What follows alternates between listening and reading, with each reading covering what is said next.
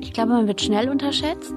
Und ich glaube, es ist sogar ganz gut, ab und zu mal unterschätzt zu werden. Es ist ja leichter, dann auch Dinge tatsächlich zu erfüllen.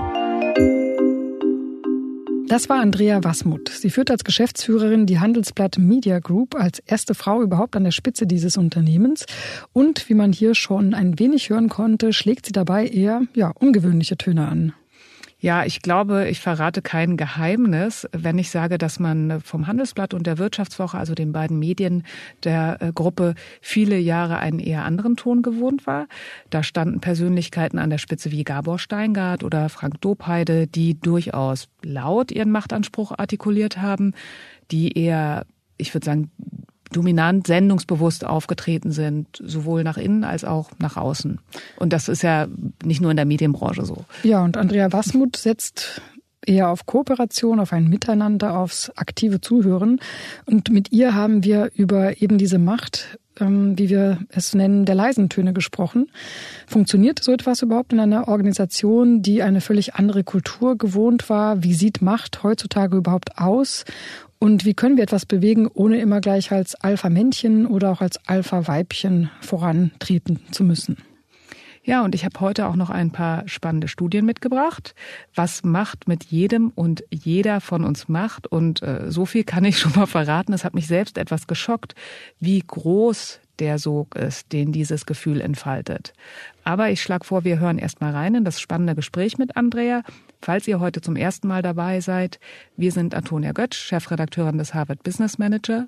Und Astrid Meyer, Chefredakteurin Xing News. Und zusammen sind wir das Team A und sprechen hier in unserem ehrlichen Führungspodcast alle zwei Wochen über Herausforderungen und Ideen, wie Führung heute und morgen besser gelingen kann.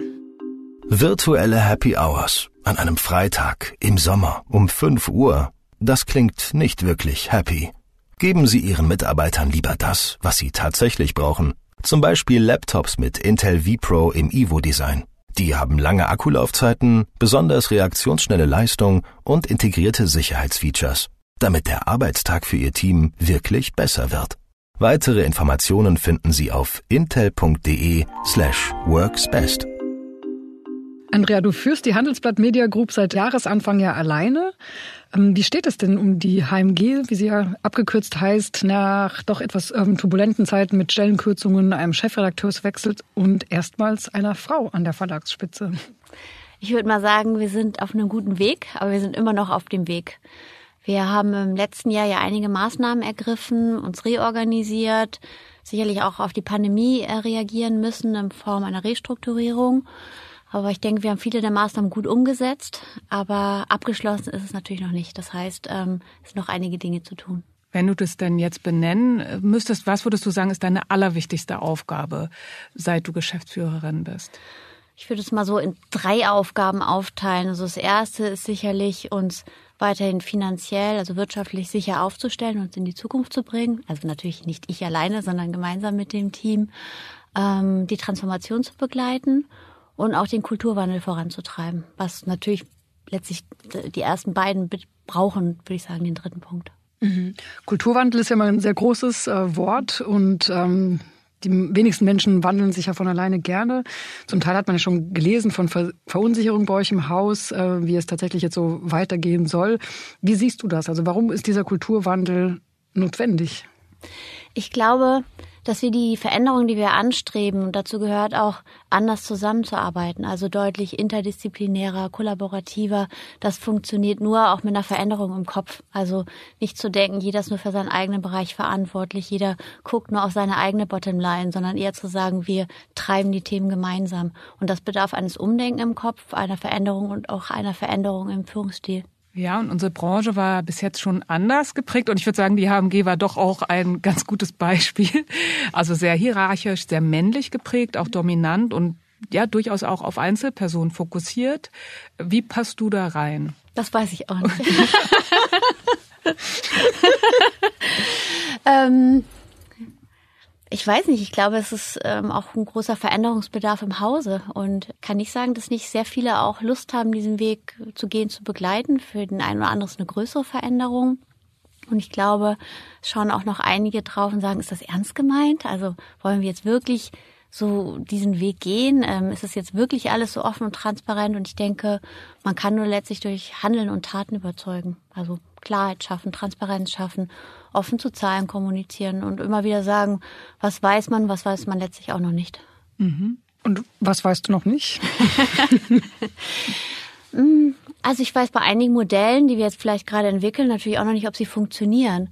Und statt dann zu sagen, oh, hat, hat nicht geklappt, hat nicht funktioniert zu sagen, gehört auch dazu. Also den Mut haben, Dinge auszuprobieren, Dinge zu verändern, auch Fehler zu machen. Das kann man, glaube ich, nur vorleben und dann entsteht auch immer mehr Mut und mehr Energie im Hause. Mhm. Ich habe ja selbst ähm, drei Jahre im Haus gearbeitet, bei der Wirtschaftswoche zum Teil und später dann bei, bei ADA. Mhm. Ich erinnere mich, dass so Führungspersönlichkeiten im Haus wie Gabor Steingart oder Frank Dobheide ja doch Männer mit großem Sendungsbewusstsein nach außen sind und auch nach innen. Wie würdest du, wenn du diesen Transformationsprozess ja auch beschreibst, deinen eigenen Führungsstil beschreiben? Wahrscheinlich müsste man da ja andere fragen, wie sie ihn beschreiben würden. Ich habe tatsächlich mal äh, unsere ähm, Director Culture and Development gefragt und sie hatte mir gesagt, eher transformatorisch. Das musste ich dann erstmal googeln, was sie damit meint. Ähm, aber tatsächlich, ich würde eher versuchen, äh, mich zurückzunehmen und wirklich auch authentisch zu sein, wertschätzend zu sein. Aber ich, fürs authentisch sein muss ich mich nicht zurücknehmen. Ich kann mich gar nicht drehen, verändern, sondern ich kann nur ich sein und wirklich versuchen, viel Vertrauen zu geben und eher auch versuchen, Vorbild zu sein, gerade bei diesen Themen. Also ich persönlich, ich mag den Begriff eigentlich nach der Macht der leisen Töne ganz gerne. Äh, zum Beispiel ähm, ist bekannt, dass Apple-CEO Tim Cook ähm, bewusst in Meetings sehr, sehr leise auch reden soll, ähm, denn dann müssen ja auch alle zuhören und still sein, wenn sie nichts verpassen wollen. War dir denn schon immer bewusst, dass man eben auch auf, sagen wir mal, eine leisere Art führen kann? Also ich würde sagen, dass ich schon, mich schon mit dem Thema Führung jetzt viel intensiver beschäftige als zuvor. Vielleicht waren ein paar Themen einfach intuitiv. Aber jetzt gucke ich schon genauer hin, auch wie ich mich verhalte, auch gerade in Runden mich viel mehr zurückzunehmen, noch viel mehr als zuvor, auch wenn ich denke, oh, ich hätte jetzt auch eine tolle Idee und könnte da jetzt mit reinspringen. Aber ich denke, es ist wirklich gut, da viel Energie im Raum zu lassen und tatsächlich sich eher zurückzuhalten und auch eher zu sehen, welches kann denn die Rolle sein. Also die Rolle ist ja wirklich eher vielleicht auch Rahmenbedingungen zu schaffen, Dinge möglich zu machen, als immer alles zu sagen, alles zu wissen und alles vorab zu entscheiden. Ich finde es ganz interessant, weil ähm, gerade Frauen wurde das ja auch lange beigebracht. Also ich erinnere mich an so, so Seminare, wo es immer darum ging, ähm, das eben Führung mit Stärke zu tun hat mhm. und dass man als Frau einen besseren Händedruck entwickeln muss und dann lauter sein muss in Meetings, äh, damit man nicht überhört wird. Ähm, wie ist da deine Erfahrung? Also tatsächlich habe ich sogar mal einen Führungsworkshop mitgemacht, wo mir genau das beigebracht wurde, wie ich mich hinstellen muss und wie ich auch sitzen muss. Ich sitze jetzt hier gerade mit überschlagenen Beinen. Das geht natürlich eigentlich nicht. Ne? Und ich denke, man kann sich ja nicht Themen anerziehen, die nicht zu einem selbst passen. Also klar würde ich sagen, weiß ich auch, wie, wie Machtspiele funktionieren oder was zum Teil auch erwartet wird. Und es gibt auch Runden, sag mal so manchmal nicht, manche kleine Elefantenrunden, wo der eine sagt etwas, der nächste sagt es nochmal, der nächste sagt es nochmal und ich denke, wir hören nie wieder auf und wiederholen eigentlich, wiederholen eigentlich immer wieder, was der andere schon gesagt hat und sich dann einfach bewusst rauszunehmen und sagen, ich breche jetzt mal diese Kette. Das macht manchmal auch Spaß. Kann ich mir gut vorstellen. Wie, wie, wie übst du denn deine Macht aus, nochmal um auf den Händedruck ähm, zurückzukommen? Also ich kann mich auch an Szenen erinnern, wo manche Männer einem dann die Hand so stark drücken, dass man das Gefühl hat, die fällt einem gleich ab. Also es gibt ja verschiedene Regeln, an denen man drehen kann. Wie würdest du sagen, übst du dann deine Macht noch aus? Ich glaube ja eigentlich dass gar nicht, dass äh, so starker Händedruck oder die ganze Zeit Senden macht ähm, unbedingt ausübt, sondern dass auch gute Fragen stellen und gut zuhören auch, auch sehr machtvoll sein kann. Mhm. Macht es ja an sich ein sehr großes Wort. Was bedeutet dieser Begriff überhaupt für dich? Oh. Mein Gott, was sind das für schwierige Fragen? Wir sind ein philosophischer Podcast. ich merke das schon. Ich, in diesem Fall, ich würde eher sagen, Macht ist tatsächlich die Möglichkeit, Rahmenbedingungen schaffen zu können. Also Dinge auch entscheiden zu können, unabhängig vielleicht von, von der Organisation zum Teil. Ähm, ich würde es aber eher sehen als also was ist Führung? Führung wäre für mich schon immer eher, wie kann ich Dinge enablen, wie kann ich Rahmenbedingungen schaffen, als zu sagen, ich, ich bin an der Spitze der Macht und damit entscheide ich über alle anderen Köpfe hinweg. Ich finde es, wie gesagt, sehr machtvoll, ähm, Themen in die Organisation zu geben und alle selber entscheiden zu lassen und Dinge bewegen zu lassen. Und da kommt auch sehr viel bei raus. Ich habe gerade ein paar Studien zum Thema Macht gelesen, die äh, mir persönlich etwas unheimlich sind, aus einer neuen Titelgeschichte zum Thema Macht äh, im Harvard Business Manager. Zum Beispiel ähm, lässt sich in Experimenten nachweisen, dass wir alle, also jeder von uns, in einem Moment, wo wir uns mächtig fühlen, zum Beispiel nicht mehr so gut Emotionen von anderen Menschen lesen können. Ähm, und ja, ich wollte mal fragen, denkst du darüber überhaupt nach, dass Macht den Charakter auch verändern kann auf diese Art und Weise? Ich kann es mir gut vorstellen, aber es ist jetzt nicht so, dass ich die ganze Zeit darüber nachdenke. Das, das sicherlich nicht. Also. Ja. Und ihr? also ich denke ehrlich gesagt schon darüber nach, weil ich also ich, ich finde die Gefahr, ein, ich sag's jetzt mal total mhm. platt, die Gefahr, ein Arschloch zu werden, ist ja schon immer da und irgendwie abzuheben und sich nur noch um sich zu drehen und seine Lebenswelt. Und also als Chefredakteurin stehen mir ja viele Türen offen, Menschen beantworten meine Fragen und natürlich ist es eine geliehene Macht, die hängt ja an meiner Rolle, nicht an meiner Person. Und bei mir sind es zum Beispiel alte Freunde, wo ich immer das Gefühl habe, ähm, die kenne ich schon seit der Schulzeit. Das ist irgendwie meine Wurzeln, mit denen ähm, habe ich schon mit 20 auf einer Parkbank Bier getrunken, dass ich hoffe, das wirkt dem entgegen, dass man irgendwann mal abhebt und denkt, man ist was Besseres. Ich tatsächlich, wenn du so fragst, ich habe darüber wirklich noch nie nachgedacht. Ich bin so, glaube ich, mit den Themen beschäftigt, dass, ich darüber wirklich gar nicht nachdenke. Aber mir sind viele was man ja auch als Machtsymbol nennt, neben dem ähm, starken Händedruck. Ich meine, Themen wie ein großes Büro oder Firmenwagen, das hat sich ja eh alles überholt. Zumindest bei den meisten Unternehmen hat es sich überholt. Und das finde ich wirklich nicht wichtig. Ich finde, es fühlt sich schön an, wenn man das Gefühl, man bekommt Dinge wirklich vorangetrieben und es entsteht etwas und das ist eine tolle Energie im Raum. Das macht mich wirklich glücklich und das ist eigentlich das, woraus ich wirklich auch Kraft ziehe und nicht aus dem Gefühl, ich stehe über irgendetwas. Hm. Wie sieht denn dein Büro aus? Das muss ich noch schnell wissen. also das Büro wäre fast falsch. Ich wechsle immer, je nachdem, wo gerade so Platz ist. In Düsseldorf sitze ich in einem tatsächlich recht kleinen Raum und immer wenn jemand mal zu mir kommt, muss er irgendwie die Unterlagen auf den Knien balancieren, weil ich keinen Besprechungstisch habe. Aber im Moment ist tatsächlich eher so, wir äh, switchen um auf Desk-Sharing. Jetzt gerade, wir sind gerade dabei und buchen uns halt oder fangen an, uns daran zu gewöhnen und die unterschiedlichen Plätze einzubuchen. Das gilt für mich natürlich genauso. Also es gibt nicht das Büro, sondern da, wo Platz ist. Mir ist vorhin noch eingefallen und Vorsicht Klischee, aber ich würde doch ganz gerne fragen, also Oft heißt es ja, dass das Frauen tatsächlich eher sachgetrieben sind und auch sachlich orientiert argumentieren, während Männer tatsächlich eher auch oft ein Machtspiel untereinander spielen. Hast du das an dir auch beobachtet in deinem Umfeld? Ist das noch so oder ist das tatsächlich eher etwas für die Klischeekiste? Ich glaube, das gibt es immer noch. Je nach Typ. Ich glaube, eher ist tatsächlich eine Typfrage, ist unterschiedlich ausgeprägt und ich würde schon sagen, dass gerade die jüngere Generation, das klingt jetzt so, als wäre ich alt, also ich als Teil der jüngeren Generation, da anders agieren. Dass da, ich würde sagen, da finden dort schon weniger Machtspiele statt. Und alle anderen würde ich sagen, oder viele sind auf dem Prozess des Umdenkens. Also zu lernen, dass das eigentlich nicht mehr der Punkt ist, dass man dadurch nicht unbedingt Dinge erreicht. Das finde ich ist schon spürbar. Und wie, also im Alltag ist es ja so, du hast in deiner Organisation auch Menschen, die das eben gewöhnt sind, dass zum Beispiel ähm, Büros Statussymbole sind. Mhm. Mir hat gestern eine Mitarbeiterin ähm, erzählt, sie hat hier früher schon mal gearbeitet und da hat sie so eine Lampe sich aus dem Fundus geholt und dann wurde sie gleich äh, angesprochen von einem, ähm, der eben in der Hierarchie höher schon meinte, das ist aber eine Chefredakteurslampe, die steht Ihnen nicht zu. ja, also wo ich so oh. sage, ähm, das, es gab ja einfach Insignien und es gibt Leute, die haben, ne, für die war das noch eine, so hat man eine Organisation gelesen. Und wie nimmst du die Menschen auch mit bei dieser Veränderung, dass jetzt die Geschäftsführerin irgendwo am Katzentisch sitzt, sage ich mal so überspitzt? Ich würde sagen, das wird positiv wahrgenommen. Also das ist Teil letztlich des Veränderungsprozesses zu sagen, das sind, es gibt diese Insignien der Marke, das macht nicht das Büro mit den drei Achsen etc. Ich habe aber nicht das Gefühl, dass das so ein richtig großer Umschwung ist. Ich würde eher sagen, da kommen sehr viele sehr gut mit klar. Die Veränderung auf Desk-Sharing wird eine Veränderung sein und da ist sicherlich auch das Gefühl im Raum, wo ist sozusagen mein eigener Platz und was mache ich letztlich mit den Bildern und der Pflanze oder wie auch immer.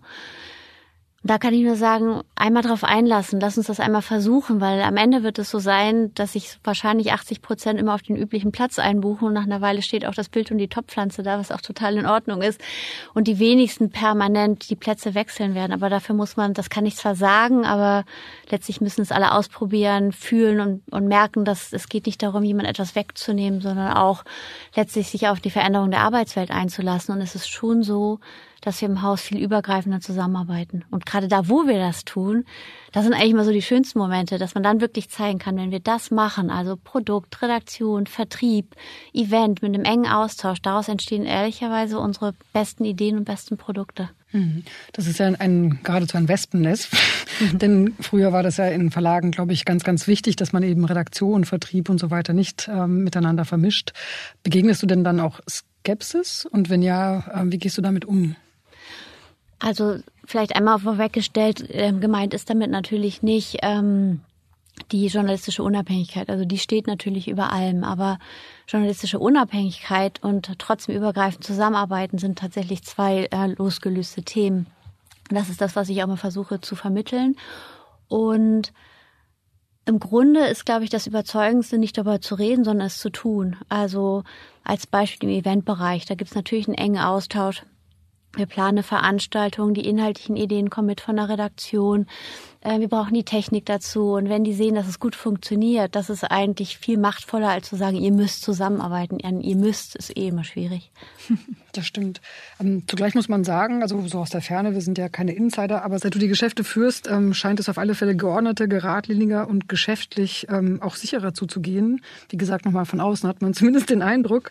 Eine vielleicht auf den ersten Hörer ähm, freche Frage, aber haben dich die anderen vielleicht unterschätzt, weil sie eben so es gewohnt waren, auf die großen Zampanos zu gucken? Also ich glaube, man wird schnell unterschätzt. Und ich glaube, es ist sogar ganz gut, ab und zu mal unterschätzt zu werden. Es ist ja leichter, dann auch Dinge tatsächlich zu erfüllen.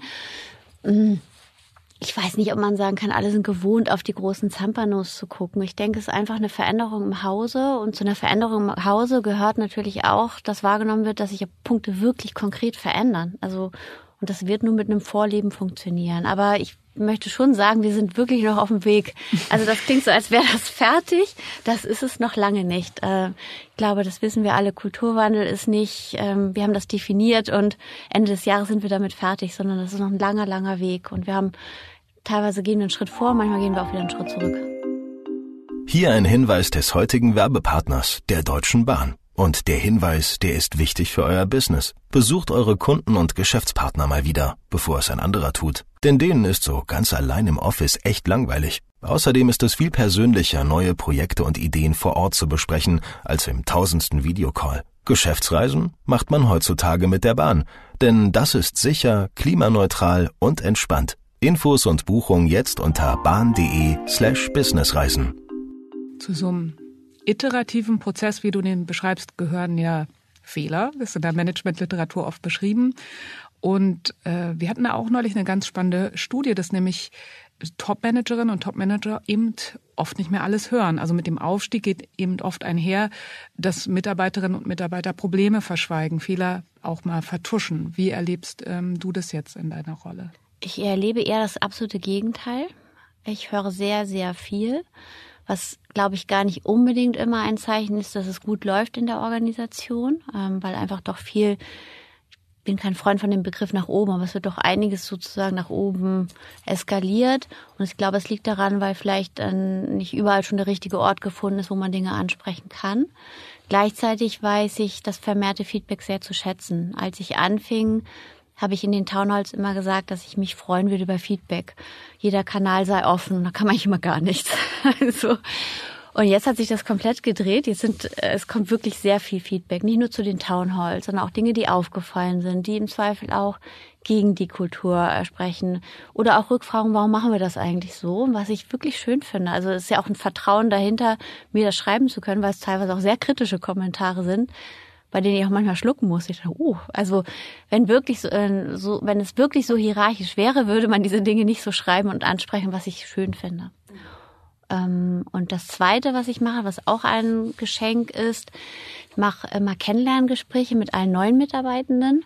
Das ist natürlich ein Zeitaufwand, aber ich finde, das ist wirklich gut eingesetzte Zeit. Ähm, immer so, nachdem die vielleicht vier, fünf Wochen bei uns ähm, sind. In erster Linie natürlich auch nochmal das Thema Journalismus, also wofür sind wir eigentlich da, äh, ins Herz zu bringen. Also egal, ob man in der Buchhaltung oder eben im Eventbereich etc. arbeitet, aber natürlich auch mal so zu hören, wie der Einstieg war. Und das ist tatsächlich ähm, sehr aufschlussreich. Also wie offen wurde man aufgenommen, aber auch wie komplex wirkt im Zweifel noch das Haus an der einen oder anderen Stelle. Und diese, diese Gespräche sind einmal ein Geschenk, weil man die neuen kennenlernt und natürlich auch schon so einen Blick von außen bekommt. Ich hätte noch eine Rückfrage, weil da bin ich eben echt hängen geblieben bei diesem, dass es dir offensichtlich gelungen ähm, ist, dass negatives Feedback zu dir durchdringt und das höre ich in der Tat relativ selten. Ähm, kannst du, ich weiß, das ist immer super schwer, das alleine zu erklären, weil du hast es so als Geschenk benannt, aber ich bin mir sicher, du hast etwas dazu getan. Ähm, was war da der Erfolgsfaktor, diese Offenheit in die Organisation zu tragen? Ich glaube, immer darauf zu reagieren und das Gefühl zu geben, dass man mit diesem Feedback umgehen kann, dass, dass das nicht etwas ist, was persönlich genommen wird oder was sofort abgewiegelt wird. Ja, ja, machen wir halt so, sondern tatsächlich es aufzunehmen und zu hinterfragen oder im Zweifel auch danach einen Termin einzustellen und sagen, ich habe es noch nicht richtig verstanden, was ist eigentlich der Punkt. Das ist das kostet schon Zeit, aber ich finde, sie ist gut eingesetzt. Hm. Also bei mir ist das tatsächlich auch hängen geblieben und mich hat dann sofort interessiert, als du das erzählt hast, welche Kanäle ihr da eigentlich dafür benutzt, um eben dieses Feedback zu geben, weil früher, weiß ich noch, ist man ja nicht in den Fahrstuhl gestiegen, wenn ähm, die Geschäftsführung da war. So, ich glaube, das hat sich ja komplett geändert. Also ja, also sie werden, sie werden alle genutzt. Also Slack natürlich, Slack via äh, Direct Message, WhatsApp, E-Mail. Also eher manchmal so denke, okay, wo, wo irgendwas pinkte da gerade hoch. Wo war das jetzt ganz konkret? Teams, ähm, die werden alle genutzt, aber schon natürlich klassisch sehr viel über Slack. Mhm.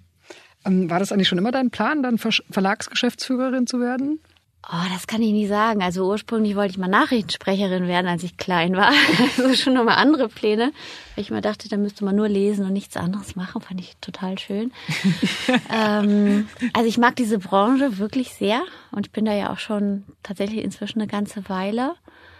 Aber irgendwann hat sich schon so entwickelt, dass ich dachte, ja, könnte ich mir schon vorstellen, hätte ich Lust zu. Und welche Pläne hast du denn konkret also für die HM, HMG? Also wenn man sich die HMG anschaut, wie gesagt, haben wir uns gerade auf den Weg gemacht und das wird auch noch ein langer Weg sein der Veränderung. Ich möchte gerne den Kulturwandel weiter vorantreiben, wohl auch da betont, Kulturwandel kann ich gar nicht allein, alleine vorantreiben. Also da sind schon viele gefragt, da sind auch viele Mitstreiter dabei, einige, die sagen, oh, mal gucken, ob das wieder weggeht, dieses Thema Kulturwandel und Veränderung und miteinander arbeiten, aber da ist schon viel positive Bewegung drin. Und ansonsten so der Blick aufs Haus ist eigentlich quasi die HMG als die Plattform für die Wirtschaft von morgen. Also unsere Themen sind ja insbesondere auch Zukunftsthemen. Wie können wir Menschen befähigen, Wirtschaft zu verstehen? Wie können wir Unternehmen begleiten bei diesem riesigen Wandel, vor dem wir ja alle stehen? Wir ja genauso wie alle, mit denen wir letztlich zusammenarbeiten. Und das in der Kombi mit Produkte, Funktionen, Inhalte zu verzahnen als Austauschformat. Ähm, da, da ist viel Bewegung drin. Das macht auch sehr viel Spaß. Mhm. Ich bin natürlich ähm, hellhörig geworden, als du das Wort äh, Plattform benutzt hast. Ist das dann auch äh, quasi als digitale Plattform gedacht oder anders gefragt, werden Handelsblatt und Vivo so diese Flaggschiff-Produkte im Print auch bleiben, die sie derzeit sind? Ja, also definitiv. Ähm, Handelsblatt und Wirtschaftswoche sind ja wirklich sehr schöne, fantastische Marken, die werden auch in dieser Form definitiv bleiben in Print. Natürlich verändert sich die Nutzung und unser Weg ist zu schauen, wo können wir, also wenn man den Nutzer in den Mittelpunkt stellt, zu sagen, wo, in welcher Form kann er genau unsere Inhalte am besten beziehen. Das ist ja das, was uns letztlich alle umtreibt. Und wir haben einfach sehr viele Leser, die einfach gerne Print lesen. Und ich die Frage immer, wann ist Print, wann gibt es Print nicht mehr und es gibt dann Print nicht mehr, wenn niemand mehr Print nutzen möchte. Also das wäre eigentlich immer wieder meine Antwort. Und der Plattformgedanke ist natürlich gerade auch unsere digitalen Plattformen, aber auch Austauschplattformen zu schaffen, was wir ja auch schon in Form von Live-Events, inzwischen aber auch sehr viel natürlich in Form hybrider und virtueller Events geschafft haben. Und dieses Modell haben wir wirklich neu gedacht. Also wir haben eben auch in der Pandemie nicht einfach die Live-Events auf äh, virtuelle oder Hybrid-Events übertragen, sondern gesagt, das ist eigentlich Infotainment. Das ist eher TV-Produktion, das müssen wir ganz neu denken. Was, was verstehst du unter Infotainment? Also unser Thema ist ja schon, Journalismus steht im Mittelgrund. Das heißt, es geht wirklich um Nutzwert, es geht wirklich um Informationen, die wir vermitteln wollen. Und wie schaffe ich das in Formate zu verknüpfen, so dass es spannend ist, ähm, leicht aufnehmbar und auch Austausch bietet. Also nicht einfach die ganze Zeit senden, so wird es ja nicht funktionieren, sondern eben auch die Möglichkeit für Rückkanäle zu schaffen etc. Ich meine, wie es uns in unserer Branche geht, geht es ja vielen Branchen, also dieses wirklich hohe Tempo, mit dem sich Arbeitsprozesse verändern, Anforderungen verändern, wir uns eigentlich neu erfinden müssen. So Kulturwandel ist auch mühsam, äh, Change ist mühsam. Was trägt dich persönlich auch durch schwierige Phasen. Das ist ja eben nicht so, dass alle immer Hurra schreien, da gehen wir sofort nee. mit, sondern äh, man braucht auch Stärke und Kraft. Woher, also was motiviert dich? Woher ziehst du deine Energie weiterzumachen? Mm, schon aus manchen Runden. Wenn wir Runden haben, gerade Runden aus mit Kolleginnen und Kollegen aus unterschiedlichen Teams und da steht so eine, so eine Energie, da entsteht so ein Ideenaustausch. Das macht mich manchmal so glücklich. Also man kommt raus und denkt, ist so beflügelt, was da in dem Raum entstanden ist mit so einer Begeisterung. Das, das, danach habe ich das Gefühl, oh, wir können eigentlich alles bewegen. Wenn wir das immer nur so machen würden, was könnten wir dann alles schaffen? Und klar, zwischendurch hat man Momente, das fühlt sich jetzt gerade gar nicht so an. Aber aus diesen kleinen Momenten ziehe ich ganz viel Energie. Äh, wenn, wenn, wenn sich das so bewahrheitet, dieser Gedanke, jeder äh, trägt dazu bei, aber gemeinsam wird es größer durch die, diese, diese Ideen im Raum, durch diese Intelligenz im Raum. Bei uns arbeiten einfach unglaublich viele kluge Menschen, was auch schön ist. Das weiß ich nicht, das beflügelt einen einfach, wenn man danach rausgeht. Und vielleicht, um da nochmal einzuhaken, auf der Suche nach einer vielleicht Mission, was hält dich auch bei uns in der Branche oder hat dich bis jetzt gehalten? Ich halte das Thema Qualitätsjournalismus für extrem wichtig. Ich glaube, wir haben eine ganz, ganz wichtige Rolle und die wird eher wichtiger als unwichtiger. Deswegen, das wird mich immer in dieser Branche halten. Wir brauchen uns keinen Purpose ausdenken. Wir haben einen Purpose. Also das, was wir tun, ist absolut sinnvoll und bekommt und hat extrem hohe Bedeutung. Blicken wir ein, ein bisschen in die Zukunft, insofern das überhaupt heutzutage noch geht. Ähm, was soll dein, dein Erbe bei der HMG sein, wenn du irgendwann mal, wie gesagt, in ferner Zukunft ähm, abtreten solltest? Oh ja, das ist ein großes Wort. Ich würde mir wünschen, dass die HMG ein wirklicher Wunschort ist, wo sich, wo gerade auch Außenstehende sagen, da möchte ich unbedingt hin, da würde ich wahnsinnig gerne arbeiten. Das dort zu arbeiten, da kann man sich entfalten, entwickeln Dinge bewegen, erfolgreich sein. Das wäre das wäre mein Wunsch. Vielen, vielen Dank für das Gespräch. Danke euch. Also ich fand das Andrea nicht nur respektvoll, sondern auch mit, wie soll ich das sagen, ähm, ich glaube, das richtige Wort ist mit viel Demut gegenüber ihrer Aufgaben und ihrem Team auftritt. Und das fand ich ähm, ja schon faszinierend, muss ich sagen. Ja, Demut ist ein wichtiges Stichwort, was du hier noch reingibst. Ja, und ich wollte dazu sagen, dass mein Coach mir auch sagt, ich müsste mehr Demut lernen. Deswegen glaube ich, fasziniert mich das jetzt auch gerade so. Genau, ich hatte ja eine Studie versprochen. Äh, wir haben eine äh, ganz aktuelle Titelgeschichte zum Thema Macht im Harvard Business Manager, äh, die ich auch nochmal verlinke und die Risiken der ähm, Hybris, also wirklich des übersteigerten Selbstbewusstseins, ähm, die mit Macht einhergehen, die sind sehr, sehr gut dokumentiert. Ich greife jetzt mal eine Studie heraus. Äh, da wurde mit Probandinnen und Probanden, da wurden die aufgefordert, dass sie einfach daran denken sollen, an die reichsten und mächtigsten Personen der USA. Da hat die Studie stattgefunden. Und eine zweite Gruppe sollte stattdessen an die ärmsten und unbedeutendsten Menschen denken. Und alleine, dass die Leute sich mental damit beschäftigt haben, hat dazu geführt, ähm, dass sich die eine Gruppe ziemlich machtlos fühlte, während die andere sich mächtiger fühlte. Also alleine dieses Nachdenken über Macht hat etwas ausgelöst. Und danach mussten die beiden Gruppen einen Test absolvieren, der ähm, schon relativ oft durchgeführt wurde. Der heißt Reading the Mind in the Eyes. Und dieser Test misst das Einfühlungsvermögen. Da werden den Leuten also Augenausschnitte präsentiert und anhand dieser Augenausschnitte sollen die beurteilen, wie fühlt sich diese Person. Ist die eher traurig? Ist sie glücklich? Ähm, alles Mögliche. Und es war eben ganz klar messbar, dass diejenigen, äh, die dazu verleitet waren, sich hochrangig und mächtig zu fühlen, da deutlich schlechter abgeschnitten haben. Hm. Das finde ich echt ähm, faszinierend. Das heißt also, dass das dieses Gefühl von Macht und Einfluss die Menschen im Grunde ja so ein bisschen abgestumpft hat und weniger empfänglich macht für, ja, für die Emotionen der anderen um einen herum. Ja, genau. Und das fand ich irgendwie ziemlich krass und auch, also ja, wenn man sich das bewusst macht, wie, wie sehr ein eben das doch verändert. Ähm, die Wissenschaftler der Harvard Business School und University of Toronto, die den Text geschrieben haben und eben die Studien herausgesucht haben, haben aber gesagt, es gibt zwei Dinge, die helfen können, dass man nicht abhebt und nicht so dazu verführt wird, eben egozentrisch und kalt zu werden. Mhm. Und jetzt kannst du raten, was ist es? Du warst schon heute einmal sehr nah dran. Und dein Coach möchte ich, solltest du vielleicht weiterempfehlen. Okay, ich rufe gleich meinen Coach an. Äh, Demut. genau. Also Demut ist der eine Punkt und der andere ist Empathie. Ähm, beides kann man ja wirklich auch bewusst stärken ähm, und trainieren, indem man sich zum Beispiel Feedback einholt oder bewusst mal den Job von jemand anders übernimmt, eben so in die Schuhe reingeht. Im Artikel gibt es noch viele andere Beispiele. Und wenn ihr gleich loslegen wollt und sagt, Mensch, ähm, da möchte ich mal mich entwickeln, haben wir natürlich wieder eine Hausaufgabe mitgebracht.